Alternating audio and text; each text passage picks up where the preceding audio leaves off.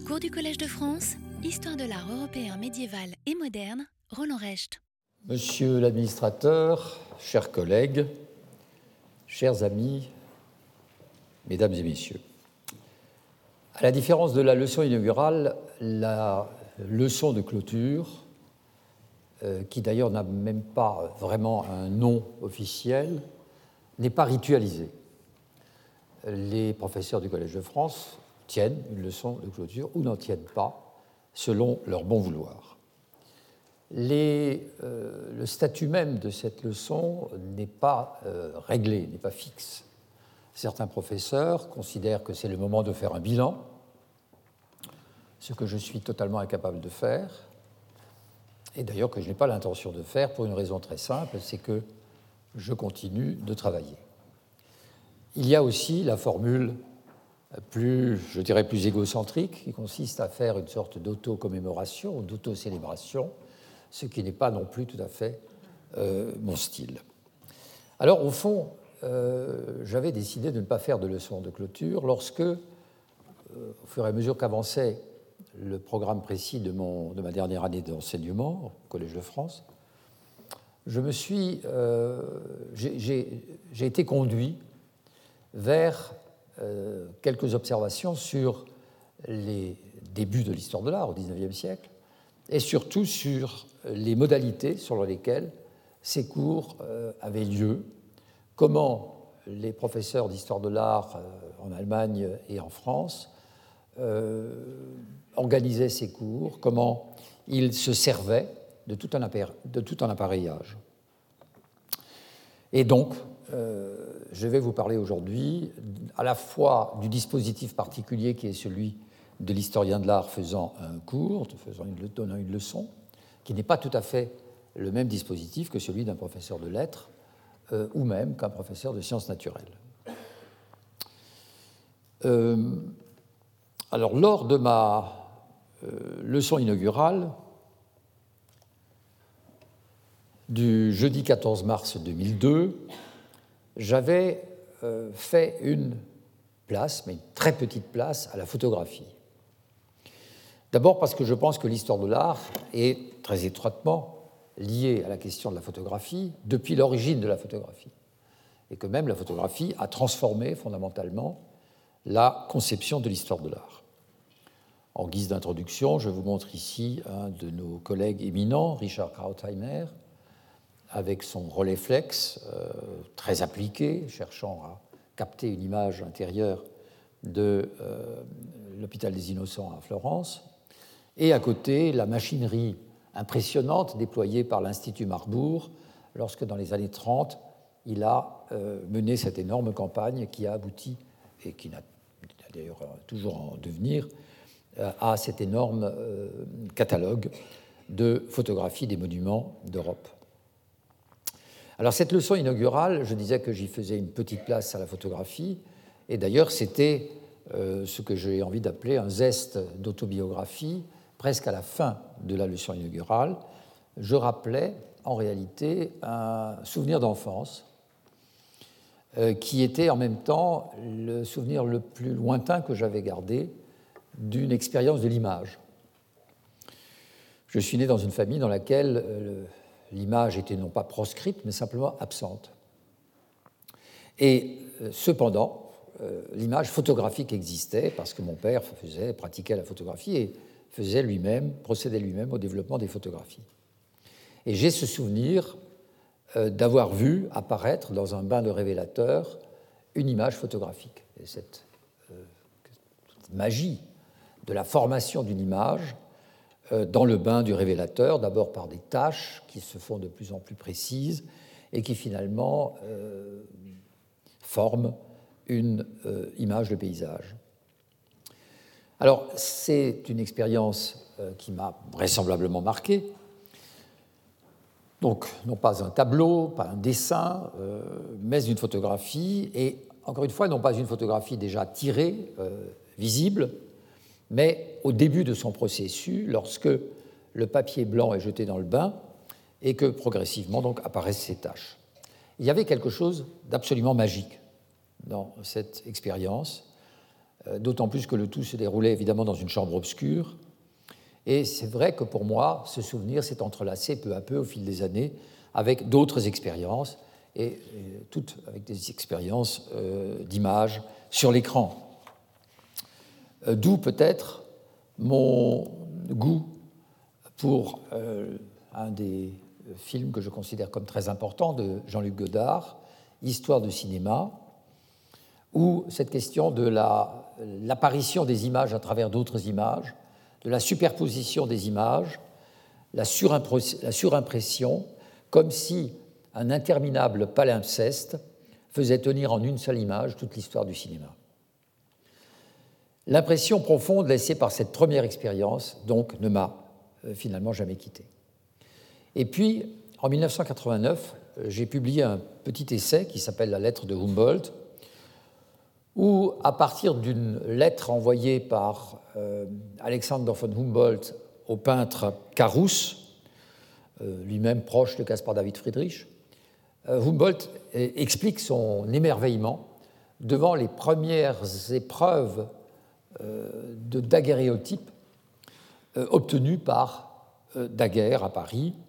Et euh, Humboldt fréquentait ce milieu de, euh, de savants comme Arago, et c'est sans doute de cette façon qu'il a été en contact avec ces images.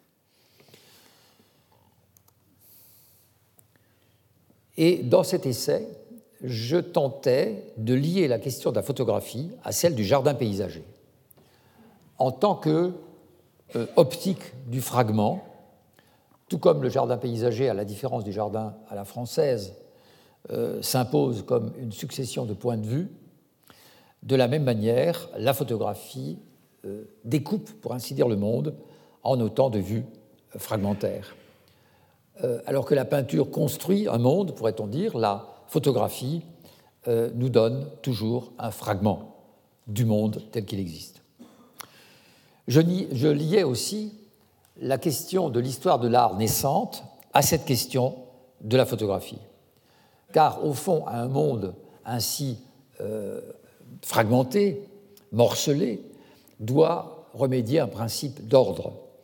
Et ce principe d'ordre, les sciences naturelles l'ont établi par la classification, partant de la classification linéenne avec toutes ces, ces améliorations au cours du XIXe siècle, et dans le domaine de l'art, euh, l'histoire de l'art a, euh, comme une de ses euh, priorités, établi le principe de la classification. Au XIXe siècle, j'entends. En 1839, en Allemagne d'abord, avec Franz Kugler, mais aussi en France, avec Arcis de Caumont, s'élabore d'une part une histoire de l'art universel et de l'autre une statistique monumentale euh, qui, euh, toutes les deux, euh, doivent évidemment avoir recours à des images, pas nécessairement photographiques, mais à des images. Il se trouve qu'au même moment, donc en, 1839, Arago, dans son discours à la Chambre qui fait l'apologie de la découverte de Daguerre, voit dans l'invention photographique les infinies possibilités d'un inventaire exact du monde des objets. Pour lui, archiver euh, tout l'art deviendrait possible, et on peut dire qu'il anticipe ainsi sur cette euh, question de l'ubiquité dont Paul Valéry fera un des signes des temps modernes. Mais euh, ce que certains commentateurs ont très bien vu, c'est que progressivement, et avec des conséquences substantielles, va s'imposer une histoire photographique de l'art, une histoire photographique de l'art, dont personne alors ne mesure vraiment qu'elle constitue une sérieuse concurrence pour cette histoire de l'art conçue comme purement discursive. Franz Kugler, euh, lorsqu'il publie en 1853 ses courts écrits et études d'histoire de l'art, Kleine Schriften und Studien zur Kunstgeschichte, qui est d'ailleurs dédié c'est un ensemble de recueil de textes qui est d'ailleurs dédié à Jacob Burckhardt. Il les accompagne de 500 illustrations gravées selon la technique de la calcotypie, une gravure sur cuivre, et non seulement les 500 gravures ont été faites d'après des dessins que Kugler a lui-même réalisés au cours de ses voyages, mais il a gravé une partie de ces gravures. Euh, alors que, par exemple, son manuel d'histoire de, l'art, d'histoire de la peinture, pardon, de 1837, ne comportait aucune illustration. En 1841, euh, je rappelle ces quelques dates parce qu'elles sont évidemment intéressantes dans la chronologie de euh, l'illustration, même si je ne vais pas m'attarder à la photographie elle-même. En 1841, donc, invention du papier photo par William Henry Fox Talbot. Et au début des années 50, un point important est franchi par l'invention du procédé négatif positif qui permet la multiplication d'une même photo sur papier albuminé. Euh, ensuite, le, Blanc-Evra en 1955, avec le papier albuminé, obtient des tirages très nuancés plus fidèle aux objets photographiés. En 1851, donc on est toujours autour du milieu du XIXe siècle, la mission héliographique, je rappelle euh, pour mémoire, avec ses admirables euh, photographies, dont ici une photo de Baldus de l'arc de triomphe d'Orange, et aussi la euh, constitution de la Raphael Collection, qui est une initiative prise par le prince Albert, époux de la reine Victoria, qui envoie des photographes par-delà le monde pour documenter l'œuvre de Raphaël en 52, uniquement l'œuvre de Raphaël. C'était un moment très important dans l'histoire non seulement de la documentation, mais aussi de la conception même de cette documentation, puisqu'elle est euh, monographique. Hermann Grimm, dont je vais avoir à parler encore, professeur à Berlin, qui n'était d'ailleurs pas un très grand historien de l'art, mais qui était un homme qui savait, beaucoup qui savait bien faire parler de lui dans toutes les occasions, a déclaré De telles collections sont presque plus utiles pour l'étude que les plus grandes galeries d'originaux.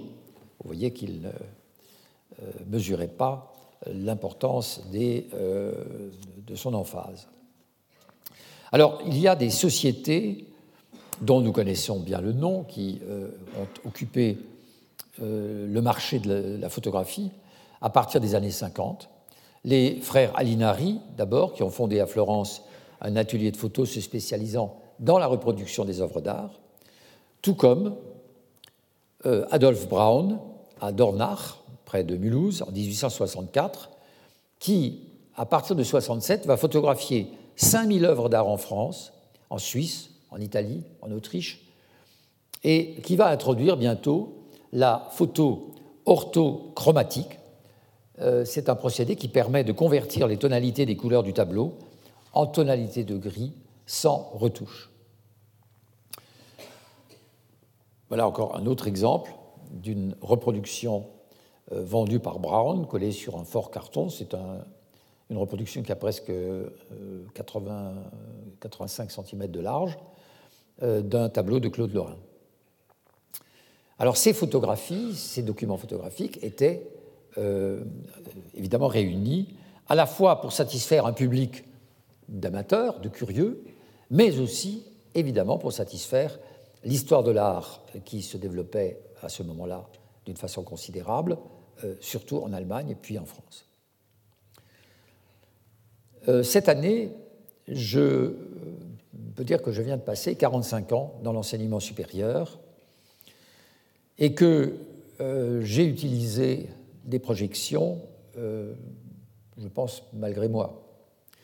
Autrement dit, l'usage quotidien de ces outils nous détourne de leur analyse euh, à l'intérieur même de la pratique de l'histoire de l'art. Depuis une vingtaine d'années, les publications sont devenues innombrables sur la question de la projection des plaques lumineuses ou des diapositives, ou maintenant des systèmes PowerPoint, et les études aussi sur la photographie en tant que euh, faisant partie de l'instrumentarium des euh, historiens de l'art. Je dois dire qu'en France, les études sont extrêmement rares sur ce thème. Il se trouve que j'ai fait mes études à Strasbourg, et c'est là aussi que j'ai commencé à enseigner, et il y avait à Strasbourg une situation privilégiée. La création d'un enseignement d'histoire de l'art, d'un véritable séminaire, comme on les appelait, séminaire désignant à la fois le contenu et le contenant de cet institut, remonte à 1872. Georg Dehio, qui a été professeur à partir de 1893, a annoncé pour la première fois l'usage à Strasbourg du skiopticon, mais il y avait déjà une importante collection et de photographies et surtout de moulages et de livres, bien sûr, qui avaient été réunis par euh, le très remarquable archéologue classique Michaelis. Alors je vous montre ici, euh, dans les sous-sols actuels de l'Université de Strasbourg, ces boîtes, euh, très très nombreuses, il y en a sans doute plusieurs centaines, qui contiennent les plaques photographiques acquises à la fin du XIXe et au début du XXe siècle. Comme je vous montre ici des instruments enfin des, projecteurs dont je me suis servi, qui me paraissent aujourd'hui absolument archaïques. Euh, à gauche, euh, projection de diapositives en même temps que de, euh, en même temps qu'un épidiascope, c'est-à-dire projection d'illustration utilisée à partir d'un livre. Et à droite, une vue partielle du musée des moulages qui avait été formé par Michaelis. Il y avait même au début tout au début du XXe siècle, euh, une situation euh, privilégiée dans ce bâtiment nouveau de l'Université de Strasbourg, euh, qui consistait à disposer des moulages dans les couloirs de l'université. Et non seulement des moulages, mais même des tableaux. Le Palais Rohan n'étant pas, encore à l'époque en mesure d'accueillir les tableaux, achetés d'une manière assez importante par euh, von et par euh, les conseillers de von on accrochait aussi les tableaux dans le palais universitaire. Une situation merveilleuse pour les euh, professeurs et pour les étudiants. Il faut dire que les étudiants étaient au nombre d'une dizaine par professeur, ce qui rendait les choses évidemment plus faciles.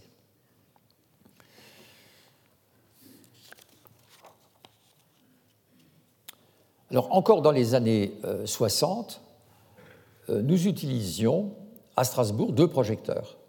L'un pour les plaques de verre, qu'on utilisait abondamment parce qu'elles constituaient une documentation qu'on n'avait pas du tout euh, dupliquée par les diapositives, et l'autre pour les diapositives de 35 mm. L'usage des plaques, d'ailleurs, introduisait dans le cours un curieux effet d'ancienneté, euh, donnait sans doute une valeur d'ancienneté, car souvent ces plaques montraient des monuments anciens euh, qui étaient entourés d'un désert où parfois il y avait une ou deux personnes qui euh, occupaient la place, et euh, tout cela permettait des prises de vue évidemment très utiles. Au fond, euh, une science, quelle qu'elle soit, ne peut, avoir, ne peut pas avoir recours à une nouvelle technique d'exploration sans se voir modifiée dans ses pratiques expérimentales, voire même parfois dans ses objectifs. C'est ce qui s'est passé pour l'histoire de l'art avec l'invention des appareils de projection. Car au fond, la leçon d'histoire de l'art, ou la leçon d'art, se déroule entre trois actants l'orateur, l'auditoire et la reproduction. Alors cette reproduction était au départ des photographies montrées au public, puis il y a eu les plaques de verre, les diapositives plus pratiques, et aujourd'hui le PowerPoint. Il me semble qu'à la différence des sciences, euh, les protocoles propres aux sciences humaines, sauf peut-être dans le domaine de la psychologie et de la sociologie, n'ont pas vraiment retenu l'attention qu'ils méritent et qui forment une partie constitutive de l'historiographie de l'art, tout comme d'ailleurs les pratiques propres à l'histoire de l'art, dont l'appareillage. En fait, aujourd'hui, nous partageons une situation que nos collègues scientifiques connaissent bien et ont vécue bien avant la naissance de l'histoire de l'art. Alors je voudrais revenir à une question qui peut vous paraître très lointaine par rapport à mon sujet, mais elle ne l'est pas. L'enseignement de la physique expérimentale, par exemple. Les professeurs ont introduit dans leur cours ce troisième euh, actant, l'appareillage, d'abord sous la forme d'appareils expérimentaux. Et je voudrais citer le cas de l'abbé Jean-Antoine Nollet, qui avait occupé la chaire de physique expérimentale au Collège de Navarre, et euh, cette chaire a été inaugurée en 1753. On a dû construire un amphi de 600 places à l'occasion de ce cours, tellement il y avait du succès. Euh, Nollet a publié d'ailleurs entre 43 et 64, 1743 et 64, ses leçons de physique, expérimentale, dont voici euh, la page de titre avec une gravure qui le montre euh, en activité devant un petit cercle d'auditeurs. Le livre lui-même d'ailleurs est dédié au dauphin. Et Nollet nous explique que ces expériences et l'appareillage relativement simple qu'elles mobilisaient connaissaient un très grand succès, à tel point que les expériences en question, il a dû les faire à la cour du duc de Savoie, à Turin. Il y a certains de ces appareils déposés à l'oratoire, à la doctrine chrétienne de Saint-Lazare, nous dit-il, à l'université de Reims, à l'Académie royale des sciences de Bordeaux, etc., etc. Et alors nous voyons dans les planches illustratives de ce euh, recueil de leçons de physique les appareils et les expériences nécessaires, par exemple ici pour démontrer la solidité des fluides, ou encore là, sur la vision et les instruments d'optique. Alors nous avons dans la partie médiane l'exemple d'un microscope solaire qui permettait de reproduire sur le mur euh, des euh, préparations euh, pour le microscope, et en bas une lanterne magique. Et puis dans un autre ouvrage de Nollet, 1770, L'art des expériences, ou avis aux amateurs de la physique sur le choix, la construction et l'usage des instruments. Il donne une planche pour expliquer la construction de la lanterne magique à gauche et à droite un exemple de chambre obscure, de caméra euh, obscura. Au fond, c'est à lui que nous devons, avec des développements, et des enrichissements ultérieurs, euh, la création de la science, comme, j'allais dire, comme un, un objet dont s'empare le public, un public de plus en plus large, et de la science amusante ou vulgarisée euh, que les projections lumineuses ont contribué à euh, rendre si populaire. Alors, euh, il y a toutes sortes d'appareils qui portent toutes sortes de noms aux étymologies latines et grecques, en particulier le lampascope, le lampascope qui est une lanterne magique euh, perfectionné au du milieu du XIXe siècle pour des vues peintes à la main. Et euh, il y a tout un commerce autour de ces plaques photographiques, de ces plaques euh, illustrées, qui, dans la deuxième moitié du siècle, vont être remplacées en grande partie par des plaques photographiques. Mais l'inconvénient, et vous le voyez bien ici, de ces appareils, c'est qu'ils ne permettaient de d'être utilisé que dans un très petit cercle. Le public était peu nombreux. Euh, je vous donne ici simplement une explication sur le double objectif de cet appareil de projection, de cette lanterne magique, qui permettait de superposer, par exemple, un décor à une scène et de changer les scènes, de changer les décors selon les besoins du thème traité. Alors c'est ce euh, qu'on appelait le polyorama, appareil à projection double, qui même permettait le fondu enchaîné, euh, non, ce n'est pas ce que je voulais vous montrer, qui permettait le fondu enchaîné, euh, très en vogue dans les années 80, dont on donnait des représentations dans les théâtres parisiens qui attiraient beaucoup de monde. Alors la plaque de verre, dont voici un exemple, euh, connaît d'abord un grand succès en tant que plaque de verre euh, peinte, et ensuite que plaque de verre photographique. Alors, excusez-moi. Voilà la plaque de verre euh, peinte, évidemment dans des séries destinées aux enfants, et voici la plaque telle qu'elle est produite par une société berlinoise, qui était celle qui produisait sans doute le plus de plaques euh, autour de 1900 pour les différents instituts euh, d'histoire de l'art existants en Allemagne. Alors le pas franchi euh, nécessaire à cette transition l'a été par les frères Langenheim à Philadelphie en 1848, dont l'invention est montrée au Crystal Palace en 1851. Il s'agit de vues photographiques projetables qui vont être adoptées en Europe vers la fin du XIXe siècle un peu partout. La taille standard de ces plaques est de 85 sur 100 mm, avec parfois un cache, en papier presque rectangulaire au centre. L'avantage de ces plaques, c'est de supporter de très forts grossissements. Et puis, euh, dans les années 30, vont apparaître les premières diapositives 35 mm en couleur. Mais euh, en réalité, euh, j'assiste ici encore sur la, mode qui est devenue, au milieu du XIXe siècle, et encore davantage dans la deuxième moitié du siècle, de ces conférences euh, accompagnées de projections. Une conférence sans projection était tout simplement impensable. De ces conférences accompagnées de projections qui étaient un, développement des euh, expériences de Nollet euh, avec des, une sorte de, de package dont on pouvait disposer, dans lequel il y avait à la fois le projecteur, les images et un canevas, et tout le monde, au fond, pouvait s'improviser conférencier. Dans les années 60 et 70, à la Sorbonne, ce type de conférences illustrées se multiplie par centaines. Voici d'ailleurs un commentaire euh, critique de cette mode par un certain Arthur Mangin, qui nous dit ceci On confère sur tous les sujets imaginables, et c'est à qui s'improvisera professeur. Pour les soirées scientifiques et littéraires de la Sorbonne, leur succès ne peut se comparer qu'à celui des concerts de M. Padelou. Je doute que la majorité de ceux qui viennent là en sortent plus instruits qu'ils n'y sont entrés. J'en ai vu qui, après s'être montrés des plus patients à l'attente et des plus satisfaits après la conquête d'une bonne place, s'endormaient aux premières phrases du professeur. La lanterne magique, déjà employée au XVIe siècle, euh, Benvenuto Cellini aurait assisté à des projections, va continuer, en fait, jusqu'à la naissance du cinéma, et même encore un peu au-delà, de fasciner les foules et tout particulièrement les enfants.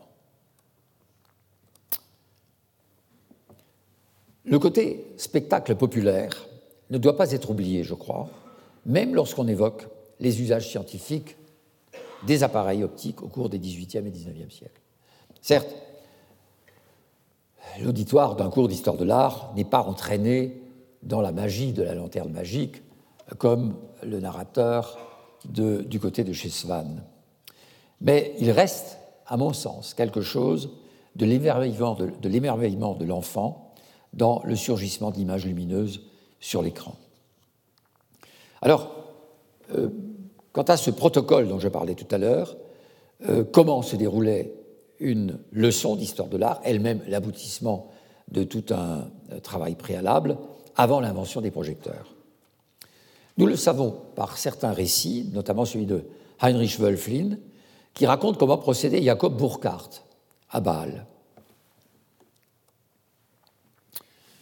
Il a acquis au cours de son existence, en fait, un très grand nombre de documents, des photos, bien sûr, qu'il achetait, des photographies d'Alinari ou de Brown, entre autres, des gravures, des gravures de reproduction, des petites images médiocres euh, un matériau assez pauvre et hétérogène. Et pendant qu'il parlait, il montrait à son public, en élevant devant lui l'image, euh, euh, ces, images. Et puis il les faisait circuler, et il est bien évident qu'arrivé au troisième rang, ce document n'avait plus de valeur, puisque, entre-temps, Burkhardt parlait d'autre chose. Voilà la difficulté de l'enseignement à l'aide des photographies. Pour des séminaires de 10 ou 12 étudiants, la question ne se posait pas tout à fait dans les mêmes termes. Pour vous donner deux images de cette période, en voici une que je trouve particulièrement savoureuse. C'est celle de Georg de Hio lorsqu'il était étudiant à Göttingen. Vous remarquerez, il tient une pipe de sa main droite, appuyé dans la position du savant mélancolique, déjà, il devait avoir 18 ans, sur une table et avec le déploiement de photographies, de livres euh, pour attester de sa science. Et puis, il y a aussi Adolf Goldschmidt, à gauche, au milieu de ses étudiants de séminaire, cette fois-ci, qui euh, déploie des livres, pardon, des livres, des photographies. Et vous remarquerez que parmi ces étudiants, il y a Erwin Panofsky, qui semble tout à fait isolé, et on pourrait presque imaginer qu'il se voyait photographier tout seul. la façon dont il montre la photo, il avait déjà une haute conscience de son génie, parfaitement justifiée d'ailleurs, cette haute conscience. Et je ne peux pas m'empêcher de vous montrer à côté la leçon d'anatomie du docteur Tulp de Rembrandt, dans un montage, dans un passe-partout euh, historique lui-même, puisque c'est un passe-partout de euh, Warburg. Euh, c'est cela, la leçon de science que donne Goldschmidt, c'est finalement le relais que prend l'histoire de l'art par rapport aux sciences naturelles ou à l'anatomie ou la médecine d'une façon plus générale. Euh, alors, en 1873 se produit un événement important. Au premier congrès international de la Kunstwissenschaft, la science de l'art, un professeur d'histoire de l'art de Karlsruhe nommé Bruno Mayer est le premier dans les, dans les pays germanophones, semble-t-il, à utiliser des plaques lumineuses. Euh, au même moment, une euh, entreprise fabrique des euh, glaces photogrammes, comme on disait, des photogrammes en verre, a déjà un catalogue de près de 4000 plaques, dont beaucoup reproduisant des œuvres d'art des musées de Prusse. Mais il y a après une pause, c'est-à-dire on n'a pas du tout, ceci n'est pas du tout suivi par une sorte de grand enthousiasme général, euh, comme on aurait pu s'y attendre. Pourtant, les sciences naturelles avaient déjà recours au skiopticon, à l'appareil de projection, dans la deuxième moitié du XIXe siècle, euh, voire même à un skiopticon à double objectif qui permet des projections euh, parallèles. Voici le skiopticon type, qui d'ailleurs, par son alimentation, qui n'est pas encore faite par l'électricité, était extrêmement dangereux. Il y a eu des explosions de ce type d'appareil, ce qui devait évidemment donner un ton particulier au cours. C'est seulement en 1891-92 que le professeur Hermann Grimm, dont j'ai déjà parlé tout à l'heure, va utiliser un skiopticon à Berlin. À partir de 1900, d'ailleurs, il, il, utilisera aussi un épiscope. Grimm a acquis l'appareil sur ses deniers personnels, mais le raccordement à une ligne électrique a été financé par le ministère de la Culture. Selon Grimm, on entre alors dans une nouvelle ère de l'histoire de l'art. Il déclare que dorénavant, l'analyse des sources textuelles euh, relatives à l'art, la discussion historiographique, les données biographiques seront éliminées du cours pour leur voir substituer la brusque introduction de l'image, l'épiphanie de l'œuvre. L'éblouissement de Grimm est tel qu'il va jusqu'à proclamer Le chef-d'œuvre apparaît brusquement sur le mur.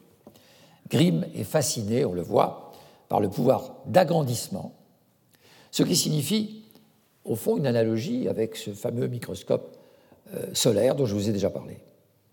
Agrandir le détail d'une peinture, c'est entrer directement en relation, tenez-vous bien, avec le génie créateur, ce que l'original ne saurait permettre. Alors cet éloge de la technique est paradoxalement profondément réactionnaire, car pour Grimm, la projection lumineuse va permettre de ressouder l'art et la vie en opposant une lutte farouche au matérialisme. Chaque membre de l'auditoire vit une sorte de communion avec l'œuvre d'art à partir du moment où il peut procéder à ses projections. Euh, en France, la situation n'était pas si euh, différente que cela. En 1884, il existait déjà un catalogue de tableaux sur verre en noir et en couleur pour l'enseignement qui comprenait 8000 titres les projections, justement les séances de projection qui avaient lieu à la Sorbonne connaissaient ce succès euh, dont je vous ai parlé, qui allait en grandissant vers la fin du siècle. Mais même en province, Charles Dill, à Nancy, se sert de projection en 1888. Mais euh, très longtemps encore, jusque dans les années 20, on utilisera un ensemble d'outils hybrides, à la fois la photographie circulant dans la salle, les euh, gravures de reproduction et les plaques lumineuse.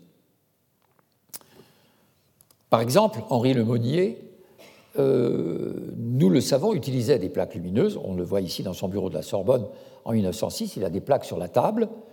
Et en même temps, on a de lui des photos faisant cours sans projection. Je pense qu'il fallait aussi distinguer les cours qui nécessitaient, aux yeux de Lemonnier, des projections et ceux qui n'en nécessitaient pas. Je voudrais dire quelques mots du Collège de France. qui ne semble pas avoir brillé par sa hâte à utiliser les outils modernes.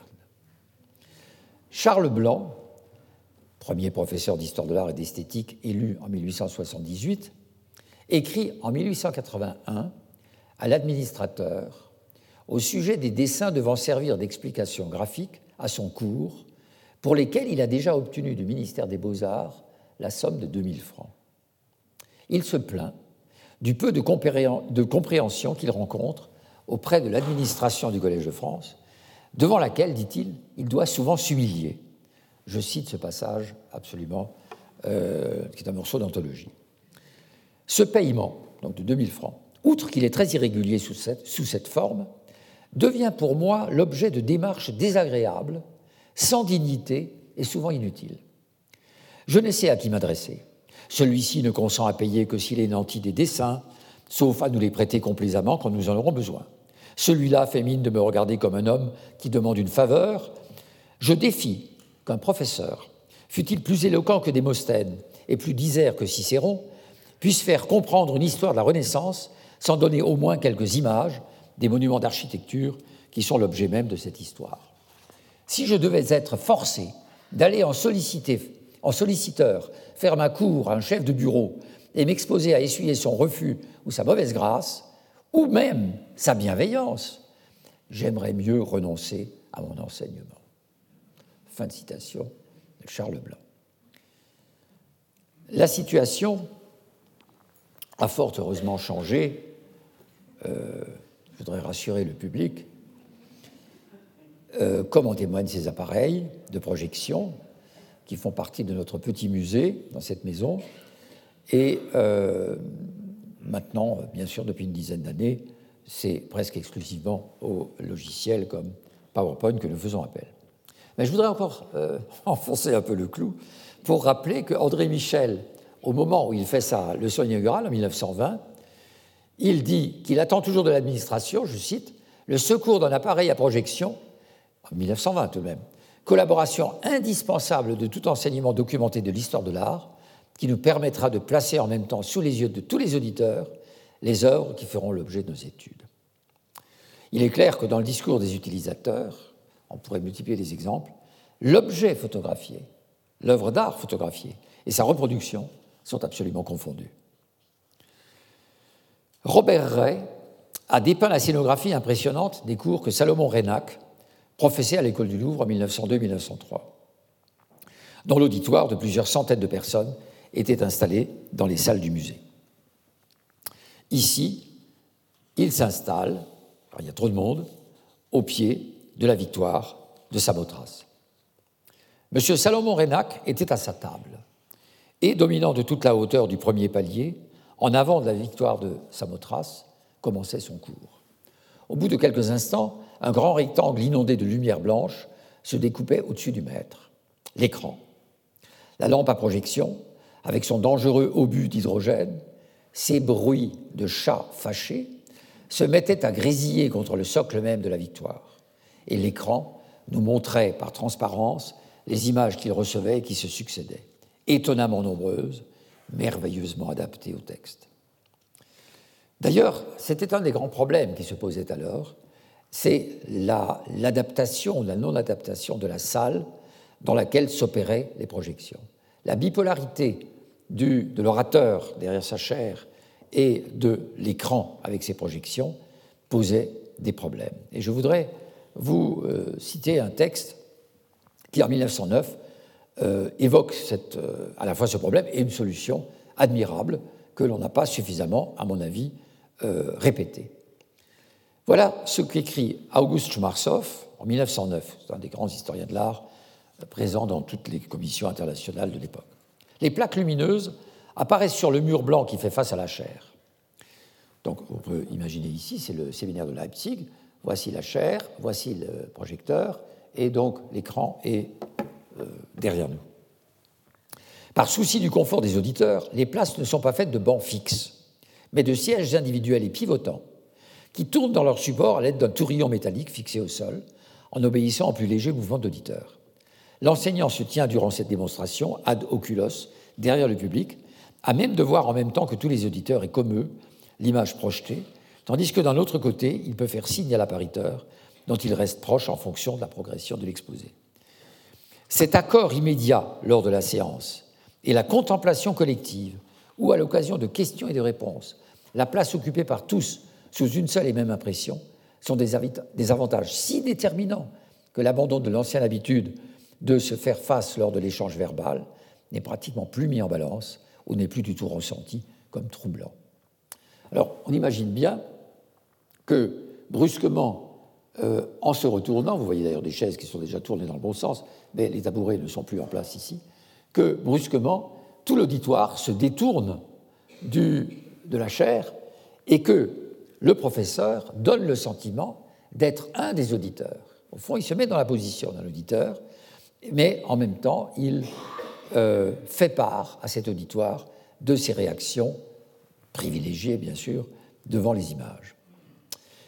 Euh, alors, des historiens de l'art très célèbres de cette époque, comme Wilhelm Feuge, vont utiliser d'abord les photographies abondamment dans leurs propres travaux, dans leurs propres publications.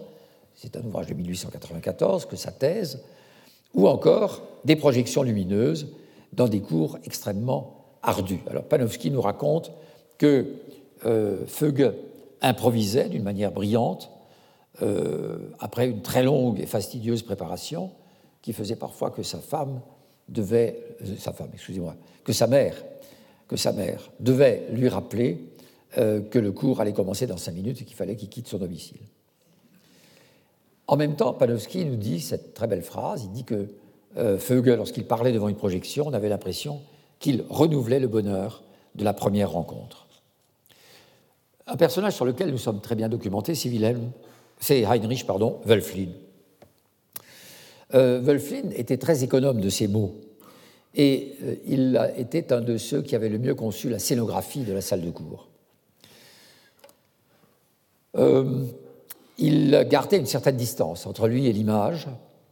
Il se plaçait dans l'obscurité de la salle, du côté de l'auditoire, comme une sorte de spectateur idéal, et il entrecoupait ses phrases de longs silences. Il parlait presque en hésitant. Ce discours ne semblait jamais préparé, mais en même temps, ces mots venaient euh, célébrer cette image euh, lumineuse.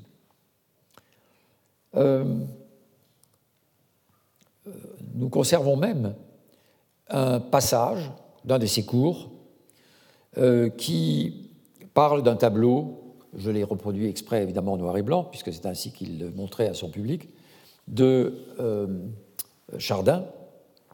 Et voici les mots qu'il a prononcés devant cette image. Nous ne savons évidemment pas la durée euh, pendant laquelle cette image a été projetée. On peut imaginer que c'était beaucoup plus long que la durée de, sa propre intervention. Voici ces phrases. Nouvel esprit d'objectivité, seulement une expression littéraire tout en discrétion, car on ne se demande pas ce qui est dit, ce qui est pensé, on ne suppose pas de la part du spectateur une connaissance de la situation, le contenu s'éclaire en valeur figurative, le danger n'existe plus, que l'idéal puisse surpasser le pictural. Je voudrais euh, en venir rapidement à Faucillon. Henri Faucillon dont le cours magistral faisait se déplacer des foules, déjà à la Sorbonne, et malheureusement beaucoup trop peu de temps euh, au Collège de France, mais aussi aux États-Unis, à Yale, où il a enseigné. En fait, ses notes ne lui servaient pas, sauf à quelques indications euh, bibliographiques. Il se servait beaucoup de ses mains pour ponctuer euh, de quelques gestes des images lumineuses qu'il voyait très mal, car il souffrait d'une très grande myopie, et il s'excusait parfois en montrant des projections en disant que la reproduction de tels vitrails du Moyen Âge, ce sont simplement des documents filtrés. Et je ne peux pas résister au plaisir de vous citer cette phrase de Faucillon, euh, car euh, tous ceux qui l'ont lu imaginent comment il devait parler devant les images, avec le même langage extrêmement suggestif, très poétique, littérature sans doute aujourd'hui un petit peu datée. Mais voici ce qu'il dit à ce propos. On croit que je suis venu ici pour enseigner l'archéologie, parle de la Sorbonne. On croit que je suis venu ici pour enseigner l'archéologie. Quelle erreur J'enseigne la poésie. Si ces messieurs le savaient, ils me mettraient dehors à coups de pied au cul. Alors ce qui est extrêmement intéressant, c'est qu'à partir du moment où euh, on s'intéresse de plus en plus à la projection d'images et à l'utilisation de la photographie, euh, l'expérience des œuvres d'art euh, tente à se, les reproductions tentent à se substituer à celles des œuvres d'art elles-mêmes. On s'intéresse essentiellement à deux choses, l'iconographie et à l'analyse formelle. Et du même coup, vont peu à peu être écartés des domaines que l'historien de l'art, d'avant la photographie et d'avant la projection lumineuse, euh, maîtrisait également l'esthétique, l'histoire, l'histoire de la culture notamment. Alors je voudrais terminer en parlant de Abi Warburg, auquel je pensais consacrer euh, un certain temps, il me reste quand même quelques minutes, euh, qui a été, dès le début, un passionné de ces nouveaux moyens de reproduction. Je montre encore rapidement ici Faucillon dans son, bureau de la Sorbonne.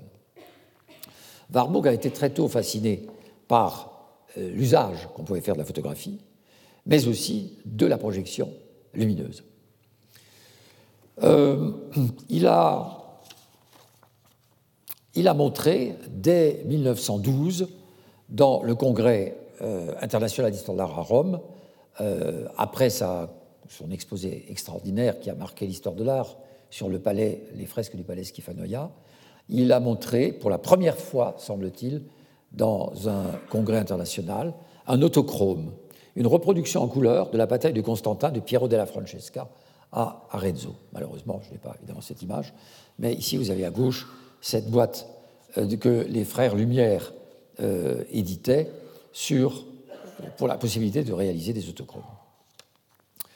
Mais ce qui est le plus intéressant chez Warburg, c'est évidemment cette œuvre qu'il a rendue célèbre. Il y a deux œuvres qui l'ont rendue célèbre, c'est sa bibliothèque, la euh, Kultur euh, Wissenschaftliche Bibliothek Warburg à Hambourg, et son atlas Mnemosyne. Voici cette bibliothèque elle-même, euh, sa nouvelle euh, version, euh, dans, les années 25 euh, à 29. Et vous voyez ici les livres, et cette salle de lecture servait occasionnellement de salle de conférence. Voici le projecteur, que je vous montrerai tout à l'heure en détail, épiscope et double projecteur de plaques.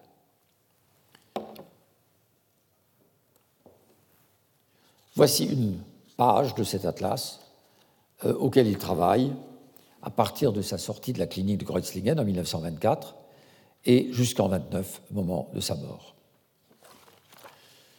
Euh, contrairement à ce qui a été dit, cet atlas n'était pas du tout destiné à n'être fait que d'images, que de planches euh, juxtaposant des images, mais devait être accompagné d'un important euh, texte, deux volumes de texte même, l'un avec les légendes des planches et l'autre avec un exposé. Il avait tendu sur des grands châssis de lin noir 1m40 euh, sur 1m75, des images, reproductions photographiques de tableaux, fresques ou sculptures, tapisseries, dessins, facsimilés de pages de livres, esquisses dessinées, timbres postes, illustrations de magazines ou de journaux, annonces publicitaires, etc. Pour lui, l'atlas était la seule forme qui convenait à une histoire comparative de l'art. Et on peut dire que, atlas, cet atlas se présente d'une certaine façon comme un ensemble de projections figées ou des, projections fixes qui seraient consultables au-delà du moment de la projection elle-même.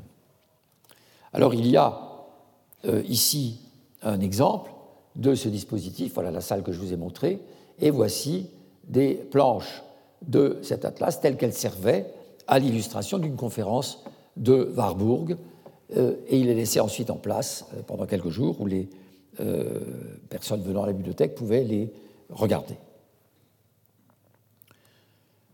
Alors il y a bien sûr à chercher dans l'histoire de la classe au XIXe siècle d'autres exemples, euh, peut-être même des modèles qui, étaient connus par, euh, celui de droite certainement, connus par Warburg. Mais on peut aussi considérer que certaines planches de ce d'Agincourt n'étaient pas loin de ce schéma adopté par lui. C'est donc un rôle intermédiaire entre la conférence et le livre que tiennent ces planches euh, ainsi exposées. Mais il y avait encore un autre phénomène très intéressant à relever, euh, dont a parlé aussi Hermann Grimm, et sur lequel on a fait un contresens. On a toujours cru que lorsqu'il a parlé de projection parallèle, il s'agissait en fait de ce que va faire Wölflin, comparer deux images côte à côte sur un même écran. En réalité, il semble bien qu'il y avait euh, autre chose euh, qui était beaucoup plus subtile, qui consistait en la projection superposée à partir de deux projecteurs placés côte à côte, la projection superposée d'images différentes d'un même objet. Par exemple, une sculpture de Michel-Ange, photographiée sous plusieurs angles, qui, en se superposant et en obturant progressivement euh, l'un des deux projecteurs, l'un des deux objectifs, pour laisser euh, entièrement agir l'autre, euh, produisait presque un effet cinématographique. On passait d'un profil de la sculpture à l'autre. C'est ce qu'on appelle en anglais le dissolving view, et euh, on pourrait dire en français que c'est une sorte de fondu enchaîné, dont voici un exemple archéologique, pour ainsi dire, déjà en 1860. Vous voyez bien que là, ici, il y a des charnières qui permettent donc d'incliner les, axes des deux projecteurs, et on voit bien que c'est à ce type de projection qu'il devait servir. Voici l'appareil tel qu'il se trouvait dans la salle de euh, Warburg, mais on ne sait pas s'il rendait possible ce type de projection. Et voici euh, une ou l'autre de ces planches encore que je ne vais évidemment pas commenter dans le détail et qui sont d'un intérêt absolument euh, considérable pour le développement de l'histoire de l'art. alors ces planches illustrent des thèmes qui tous se rattachent aux émotions humaines et à leur expression. Les émotions les plus grandes marquent la psyché, et c'est à ces émotions qu'il s'intéresse, comme une sorte de patrimoine héréditaire qui peut être appréhendé dans les images, déjà dans l'Antiquité, mais aussi à la Renaissance, lorsqu'on se tourne vers ces modèles antiques, précisément pour exprimer les mêmes configurations psychiques. Euh, j'ai envie de comparer euh, certaines de ces planches au fond, à une sorte de voûte céleste sur laquelle se forment des configurations d'astres, dont chaque astre possède un pouvoir de rayonnement qui se répercute sur les autres. Euh, l'idée de ce pouvoir de rayonnement et de l'énergie qui se dégage de chacune de ces images était euh, extrêmement importante pour Warburg. Euh, alors cette puissante interaction entre les images, Warburg lui donne différents noms, mais je ne vais pas m'attarder sur ce point, cela mériterait un trop long développement. Simplement, ce que je voudrais dire, c'est que Warburg a été l'acteur d'un changement de paradigme de l'histoire de l'art.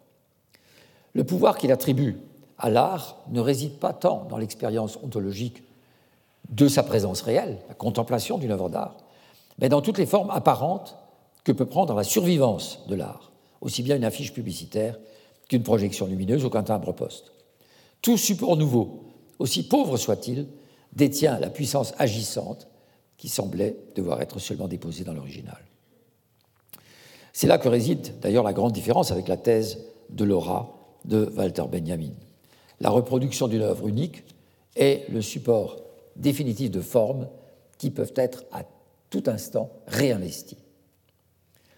Alors évidemment, l'accès par l'Internet euh, aux différentes banques d'images disponibles aujourd'hui, chaque jour plus richement dotées, euh, donne des facilités telles à chacun d'entre nous que nous pourrions tous constituer notre propre atlas mnémosine, ce qui n'aurait pas manqué de fasciner Warburg.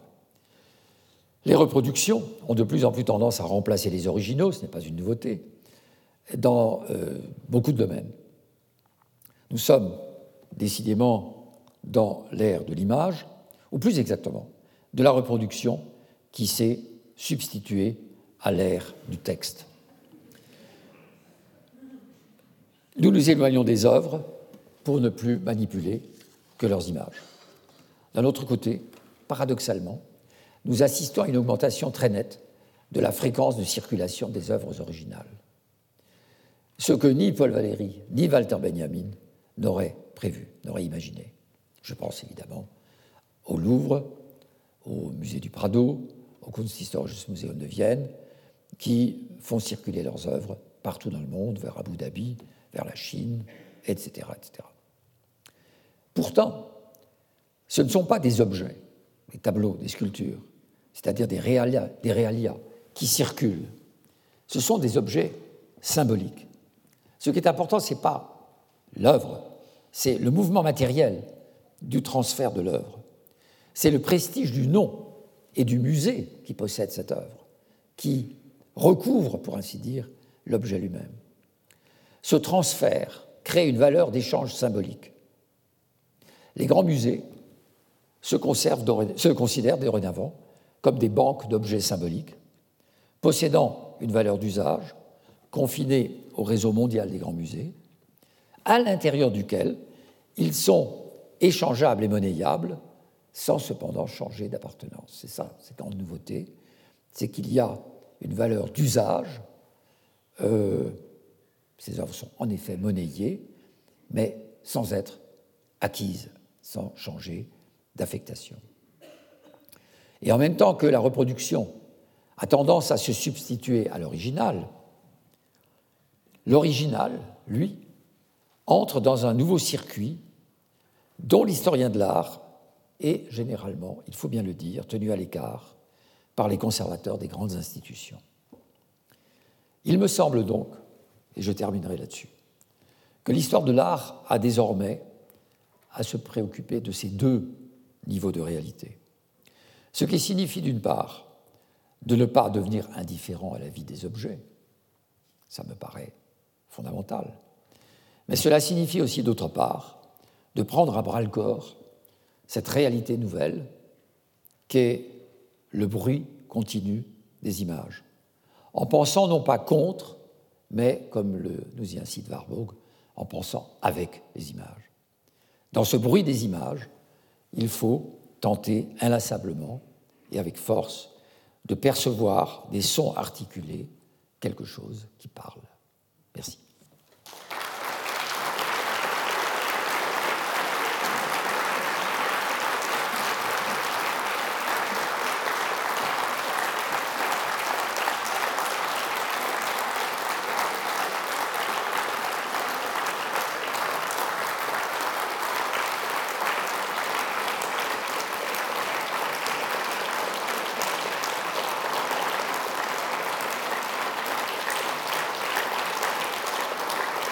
Je voudrais, je voudrais euh, terminer en d'abord vous faisant un aveu. Je n'ai jamais eu autant de mal à terminer une conférence qu'aujourd'hui. Il y a peut-être des psychanalystes dans la salle, ils m'expliqueront ça euh, tout à l'heure. Euh, néanmoins, je voudrais dire aussi que je vis un moment heureux. Quelqu'un m'a presque présenté ses condoléances hier soir en disant Mais c'est votre leçon de clôture, mon Dieu. Non, c'est très bien. C'est très très bien d'arrêter de faire une chose pour en faire une autre, car j'ai bien l'intention d'en faire d'autres. Non pas des leçons inaugurales ni de clôture, mais de continuer mon activité.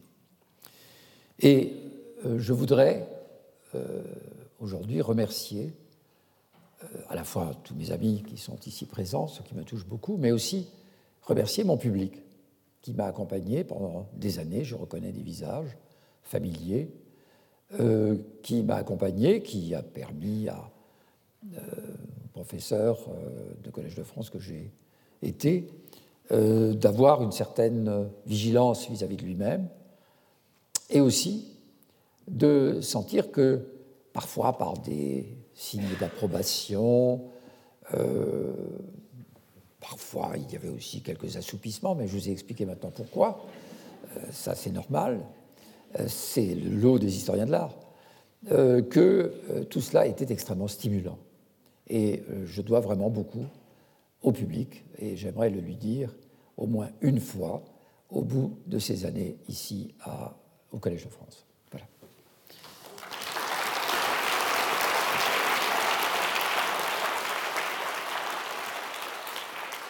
Retrouvez tous les contenus du Collège de France sur www.colège-2-france.fr.